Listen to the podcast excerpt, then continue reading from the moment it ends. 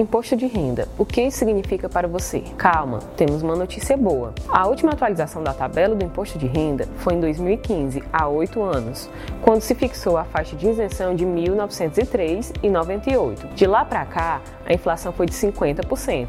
Agora, o governo anunciou um novo valor para a faixa de isenção, aumentando para 2.212 e permitindo um desconto simplificado mensal de 528 para quem ganha até dois salários mínimos. Isso significa que para quem ganha até 2.640 não pagará nada de imposto de renda e quem ganhar acima disso apenas pagará sobre o valor excedente. Essa é uma ótima notícia para quem ganha menos, pois não precisarão esperar a declaração do ano seguinte para pedir a restituição do que foi retido. A tributação das faixas mais altas de renda para quem ganha 10 mil reais, por exemplo, não valerá a pena o desconto simplificado de 528, já que suas deduções atuais são maiores. Será que já dá para aproveitar para curtir curtir a vida com mais tranquilidade, quem sabe planejar aquela viagem de férias que você sempre sonhou, comprar aquela roupa ou sapatos que estão em promoção, ou aquele curso que vai alavancar a sua carreira?